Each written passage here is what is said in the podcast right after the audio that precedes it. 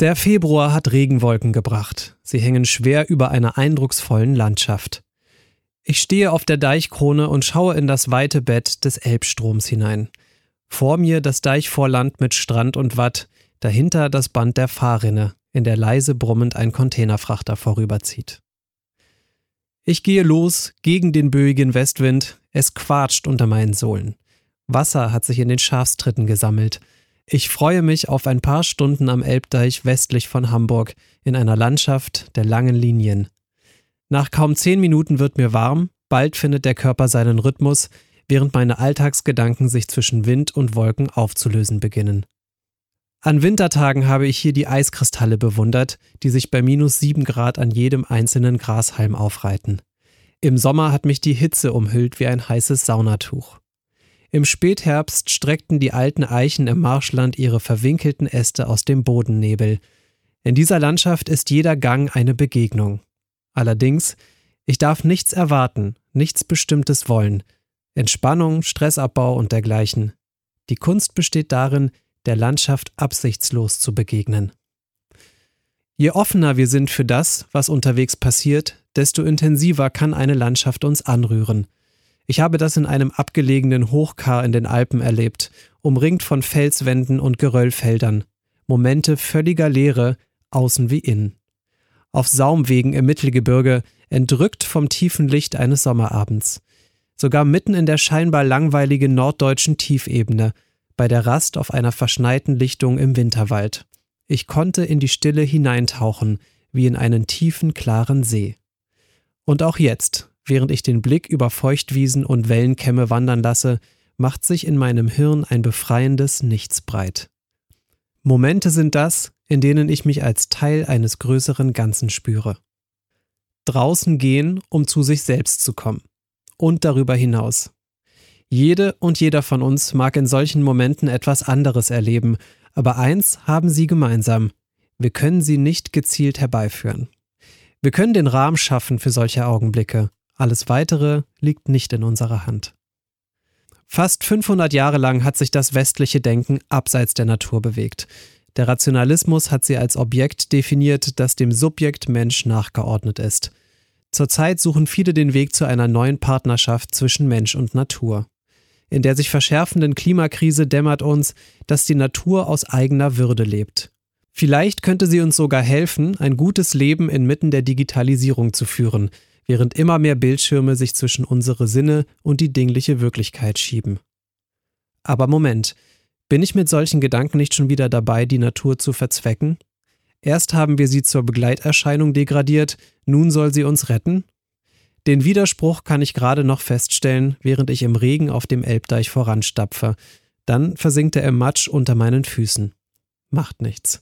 Ich muss jetzt schauen, wo ich hintrete. Das ist das Wunderbare am Gehen. Es holt uns ins Jetzt.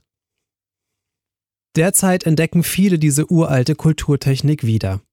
Während das traditionelle Wandern des 20. Jahrhunderts, karierte Hemden, große Wandergruppen, ausgedehnte Einkehr an Boden verliert, gewinnt eine neue Spielart Anhänger, gerade auch jüngere. Allein, zu zweit oder im engeren Freundeskreis erkunden die Gehenden eine Landschaft. Sie nehmen das Wetter wahr, wie es ist, und sie stellen sich der Anstrengung.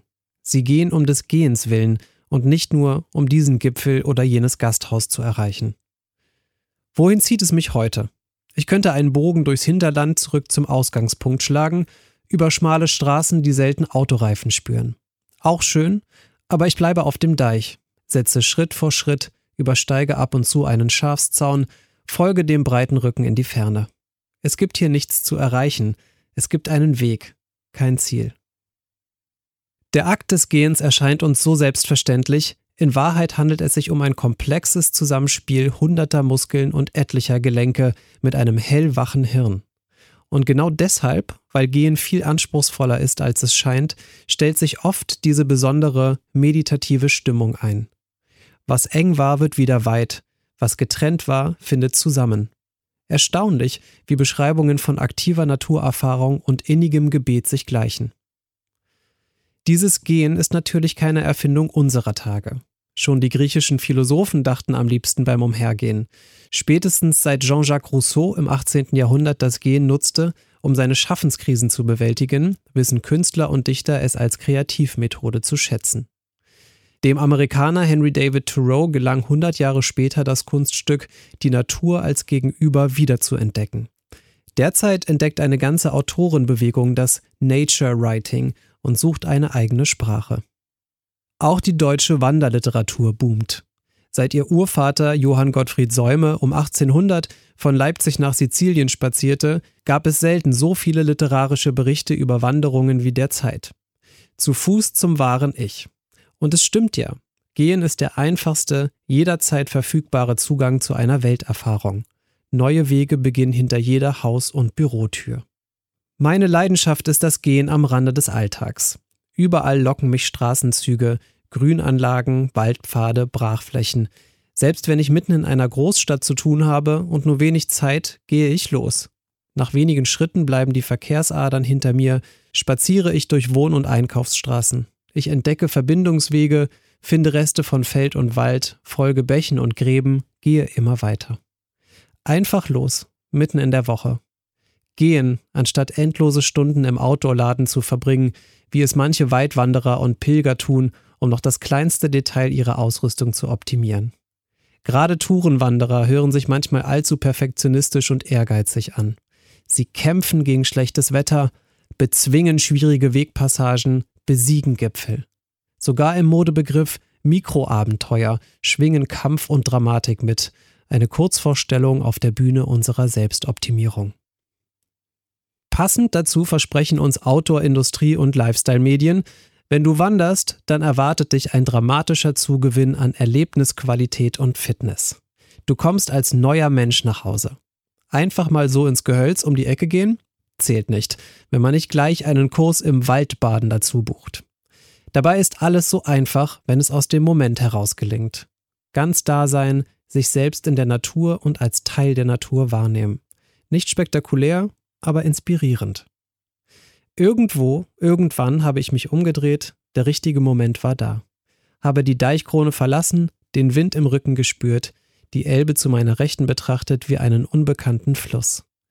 Jetzt raschelt Röhricht, alte Weiden schwanken im Wind. Ich betrachte die tiefen Furchen ihrer Rinde. Die Weidenpeitschen rauschen und scharren aneinander. Wieder zieht ein Containerschiff vorbei. Seltsam unwirklich, eine bewegliche Fata Morgana. Ich habe längst vergessen, was ich mir am Morgen für diesen Tag vorgenommen hatte. Dann bin ich zurück am Ausgangspunkt. Kurz ist mir danach, mich in die Landschaft hinein zu verbeugen. Danke für die selbstvergessenen Stunden zwischen Himmel und Erde, für Augenblicke im großen Ganzen, die im Rhythmus meiner Schritte kamen und gingen. Ich musste nichts dafür tun, nur weitergehen. Gelesen von Matthias Papst. März 2020